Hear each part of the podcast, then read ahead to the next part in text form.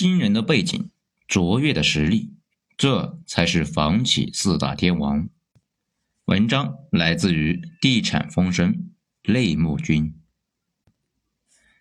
飞雪连天射白鹿，笑书神侠倚碧鸳。金庸笔下的武林呢，侠客无数，有儒侠、道侠，也有民间侠士，形象各异，但无一例外，他们都是个个身怀绝技。比如乔峰，师从少林与丐帮，凭借降龙十八掌威震天下；张无忌年纪轻轻，一己之力击退六大门派；郭靖融会九阴真经、降龙十八掌和左右互搏三大神功，固守襄阳数十年。相比之下呢，有些高手显得另类，一手带出天山童姥、无崖子和李秋水的逍遥子。十秒 KO 萧远山、慕容博，化乔峰掌力于无形的扫地僧，纵横江湖三十年未尝败绩的孤独求败，这类人呢，统称为隐士高手。江湖的戏份不多，一旦出手，那武力值惊人呢。就拿孤独求败来说，号称剑魔，这光听名字就知道，咦，了不得啊！从利剑闯天下。到软剑败敌，重剑一力胜十会，再到飞花摘叶皆可伤敌，再后来呢，功力通玄，徒手发动剑气，便可无敌手。从他的剑肘中的遗言可知，无敌是多么多么寂寞。群雄束手，长剑空立，生平求一敌手而不可得。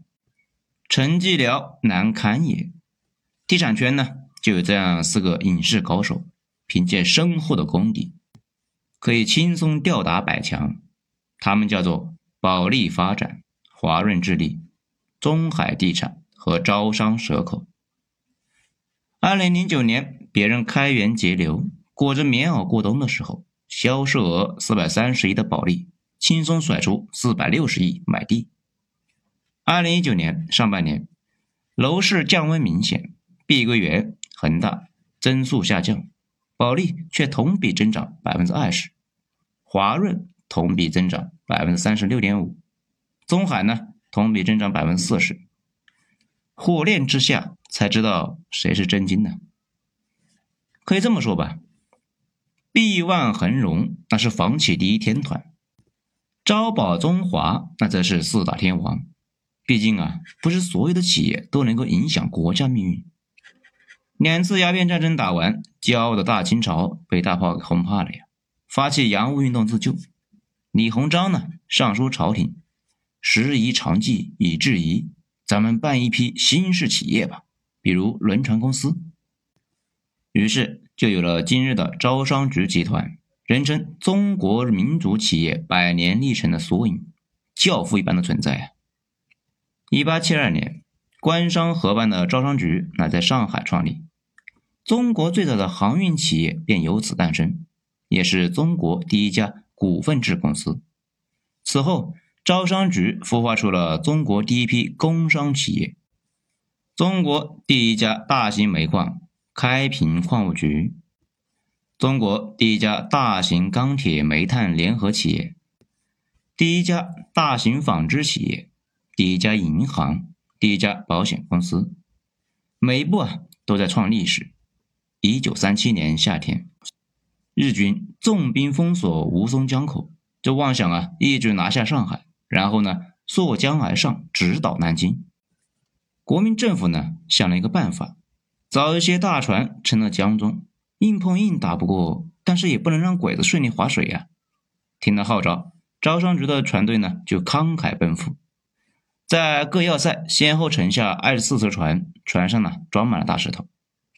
一次悲壮的沉船报国，招商局那也付出二十四艘船，总计三点四五万吨，约占总船舶总吨位的百分之四十，这相当于自断一臂啊！同一时期，有一个叫做杨连安的青年，从上海转到香港开店，商号联合行。这个年轻人呢？原名秦邦礼，一九三一年，用两根金条在上海开办了六家店铺。给他金条的人叫陈云，是当时中央特科的负责人。有些顾客呢还特别八卦，那每次来店里都要问：“你家三个孩子都好吗？”如果店员回答“好着呢”，顾客呢立马就会会心一笑。实际上呢，这店是共产党的秘密交通站，包括后来的联合行。香港沦陷之前呢，联合行经常是募集军需物资送到抗战前线。一九四七年年底，管理人员给联合行又改名，取名叫德润，并且啊汇报给当时的分管领导朱德。这朱德啊看到之后就极力反对，我岂能在主席之前？这些人太没眼力劲了。最终呢，联合行改名华润，寄托国人殷殷希望，中华大地雨露滋润。这怪不得华润人比较骄傲啊，说我们是共和国的长子。建国前夕，在华润的庇护之下，一千多名重要人士安全抵达了解放区，比如郭沫若、茅盾、黄炎培、马寅初、张伯钧、蔡廷锴。李济深、柳亚子、郑振铎等等，这些呢都是一些有故事的同学。建国之后，华润的任务就转移到商业上了，对外出口，对内呢进口。作为中国进出口贸易公司在港澳以及东南亚的总代理呢，华润的贸易额曾经啊占全国外贸总额的三分之一。一九五七年，首届中国出口商品交易会呢，在广州举行，也就是现在的广交会。华润那是第一发起者。七八十年代，霓虹闪烁的香港，以前所未有的速度腾飞。对于内地的个体和企业而言呢，这就好比掘金场。一九七九年，这乘着改革开放的春风，中国海外建筑工程有限公司就在港创办。也就是中国海外集团的前身，隶属中国建筑集团。中建的前身是国家建工总局。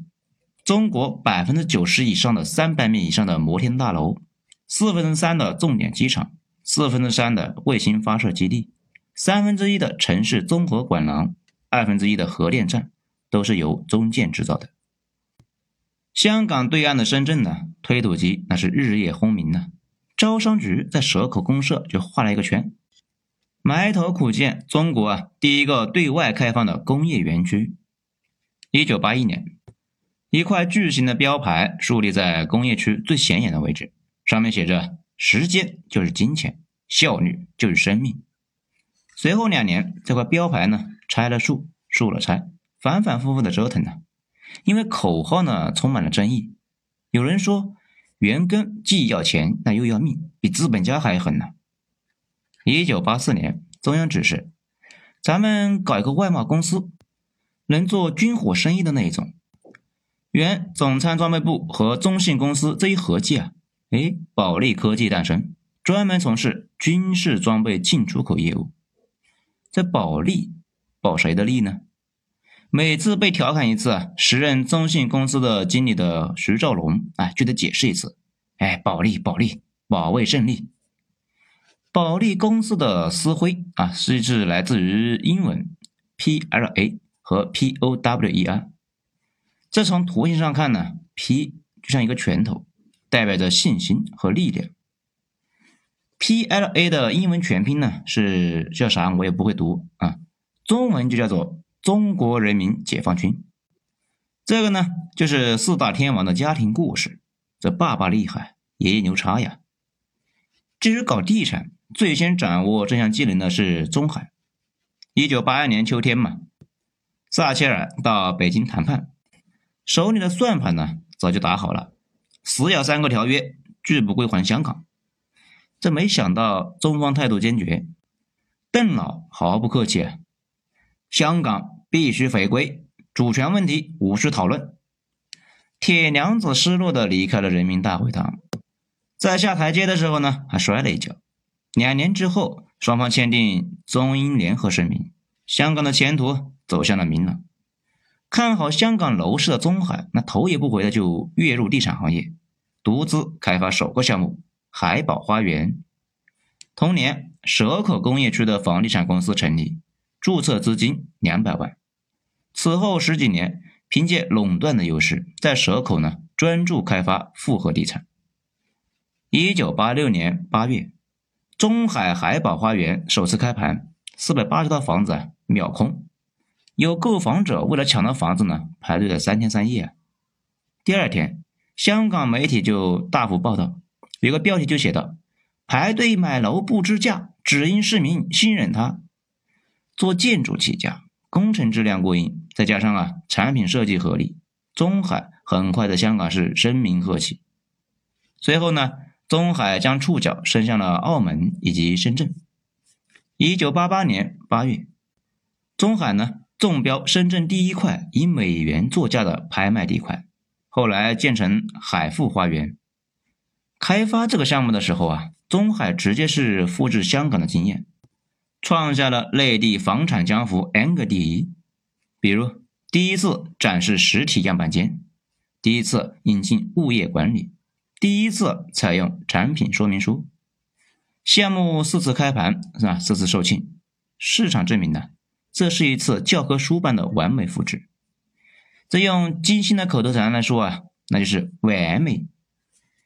一九九二年，中海外发展有限公司呢在港上市，股票代码零零六八八，发售了八点二亿股票，集资呢八点四亿港元，超额认购九十九倍，冻结资金七百五十八亿港元，打破了香港历来招股冻结资金最多的记录。一九九二年，也是一个很燃的年份。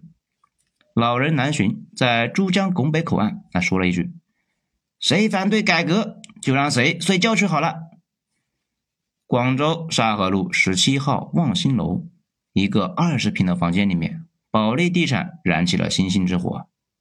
这一年呢，广州军区技术局后勤部的部长李滨海他接了任务，创办广州保利房地产开发公司。这带着十二万元，李碧海呢匆匆下海。公司筹建之初，那只有八名职员，全是转业军人。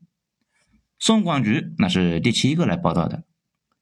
一九九五年，保利呢推出了首个项目——广州红棉花园，一个超二十万平的大盘。此时的华润通过财务的管控，踏足地产，入股华远。一九九六年。中海市值超过了一百亿港元，位列香港二十大市值地产上市公司的第十四位。人间得意姹紫嫣红，这别看今天的中海特别稳健，曾经呢可是一个疯狂的主啊。九七年香港回归的那会，有人呢看空楼市，有人信心十足，中海啊是后者。十月十四日，特区举办回归之后的首场土拍。中海为主的组成的一个财团，以五十亿拿下了屯门地块。这地还没捂热啊，金融风暴那就骤临，香港股市短时间暴跌。这一时间，银行缩贷，房价大跌，股价呢跳水，中海就蒙圈了呀。一个特别现实的问题就摆在面前：退地止损或者补齐余款。中海的高层和曾荫权探讨了很久。在上缴期限最后的十五分钟，中海呢决定咽下这块地，理由是维护公司的声誉和香港社会稳定。金融风暴影响之下，中海股票呢跳水了，市值从高峰时期的三百七十四亿的港元一路啊跌到了六十亿，再加上这块地亏损了二十个亿，到了分分钟就破产的边缘了。用时任掌门孙文杰的原话说啊。领教了什么叫资本主义，十年辛苦挣的钱，一夜打回了原形呢？本来呢是中间的利润奶牛，现在啊却成了烫手山芋。为了自救，中海就开始三年调整，开源节流，增收节支。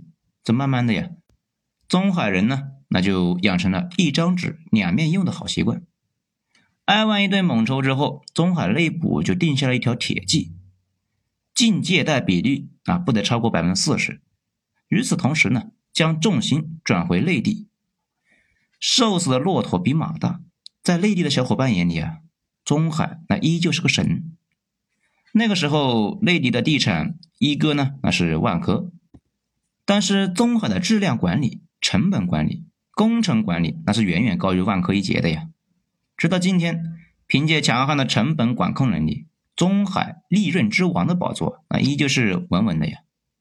别人融资利率呢百分之十，中海融资利率百分之三。别的房企盖房啊，从内部到施工方、承包商。里应外合，那都是来卡油的。中海盖房，那是专卡别人的油。中间底下那些工程局呢，一听啊承揽的是中海企业，第一反应是哇，他们太抠了。王石啊，在十三幺里面回应：一九九八年的中海那是行业的标杆，万科落后他十年。为了弥补这十年的差距呢，王石那是苦心用计啊，他去找孙文杰谈和，啊，谦虚的说。合体之后，你做董事长，我当总经理。这人家不同意啊。紧接着，王和就推出海盗行动，前后呢挖了中海几十号人，从项目经理、成本经理到工程师，甚至区域总。这一计叫做先礼后兵。这会用计的呢，那不止万科呀。一九九七年十一月二十号。广州市国土房管局的会场，那沉默了一早上啊，工作人员那有些着急呀。越秀区北京南路和荔湾区上九路呃两个旧城呢改造项目将于十点接标，到了九点五十七分依然是无人应标啊。到最后两分钟，一名年轻的女子把应标书投进了箱内，以底价八千七百九十八万中标。这年轻女子呢，来自于保利。这一季呢叫以逸待劳。在一九九七年这一年吧，江湖故事特别多啊。这意识到啊不能窝在村里面，这蛇口地产呢就改名招商地产。金融风暴呢波及华润置地，股价跌跌不休啊。一九九九年，这股民呢一撞就告到了宁高林了，一股四块买进，现在只剩下一块一毛五。市场表现那么差劲，你们却无动于衷，等着上天恩赐吗？在当时的华润北制啊，持有华源百分之七十的股权，两家呢明里暗里啊，那早有分歧。这股民一闹，这矛盾就加剧了。两千年，华润呢就导了一出戏，名为三角恋，左拥华源，右抱万科。华润呢试图整合南北两强。用并购的方式造出一艘房地产航母。任志强十万个不乐意啊，选择和华润分家，另创新华远。华润呢，只好是自己扛旗打江山了。到了零二年，华润确立全国发展战略，在上海、成都、深圳啊频频落子。零三年呢，招商地产那也走向了全国，在福建、上海、北京。广州拿地，中海的战略呢，那则更清晰，以广州、深圳、上海、北京为中心，布局珠三角、长三角、环渤海三大经济圈。这每去一个地方啊，都会被当地的房企投师学艺，一代宗师，名不虚传呢。而保利呢，一直守在广州，直到两千零六年是上市之后，就开始全国化。回忆起两千零八年，百分之九十九的房企啊心有余悸啊。另外百分之一认为冷冬有熬，时光曼妙。恒大缺钱，万科降价，金地大甩卖的两千零八年，保利呢掏出了四百六十亿逆势拿地，当年实现了净利润增长百分之五十以上。中海销售面积啊增长百分之二十六，销售均价同比呢增长了百分之三。对比两千零七年、两千零八年的华润置地的总投资增加了百分之五十点八，销售呢收入增加了百分之八十。这大船呢总是比小船更喜欢风浪，就像那首《野子》唱的啊：“怎么大风越狠，我心越荡。”两千一零年，帝王频现房价脱缰，民怨沸腾，这上层表示啊要稳房价。诸葛亮啊，无奈挥泪斩马谡。国资委呢，要求七十八家非主业央企清退地产业务。这与此同时啊，认定二十一家企业可以继续搞地产，四大天王那是位列其中。然后呢，大鱼吃小鱼的整合游戏那就拉开了。中海先是收了叔叔中建地产，再是收了中信地产。招商蛇口工业区呢，吸收合并了招商地产，以招商蛇口重组上市。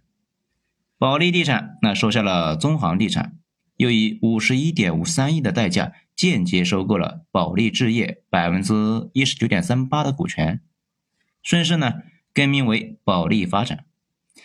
这意味着保利发展不用顾忌与保利置业与同业竞争了。保利置业重创的城市啊，不再是禁区，保利发展那可以自由穿梭。这越整合，大鱼呢那是越大。重组两年之后，招商蛇口在二零一七年那就迈入了千亿阵营。解禁后的保利呢，喊着重回前三。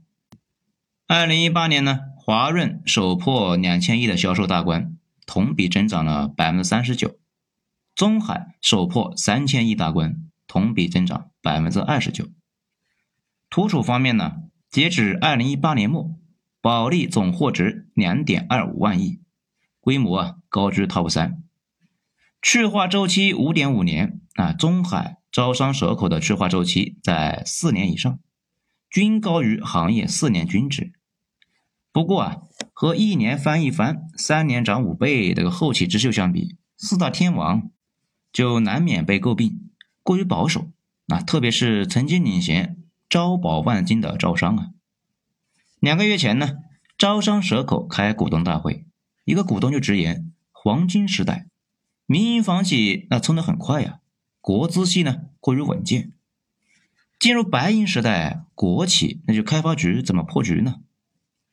这有个负责人那就回答：“国企有严格的风险管控，集团呢要求我们的息付率那不能超过百分之五十。”董事长孙成明那接着说：“招商局是个百年老店。”不能被一个招商蛇口拖垮吧？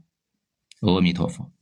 两千零六年地产百强中排在前二十位的分别是万科、中海、和生、首开、保利、恒大、大华、绿城、新世界、富地、上实、中远、招商、首创。上海城投、阳光一百、金地、北城、华侨城、金融街。十二年过后呢，百分之七十掉出了二十强，中海、保利、招商那依旧在位呀。所以呢，你大爷永远是你大爷。好了，今天呢就讲到这里，精彩下次接着继续。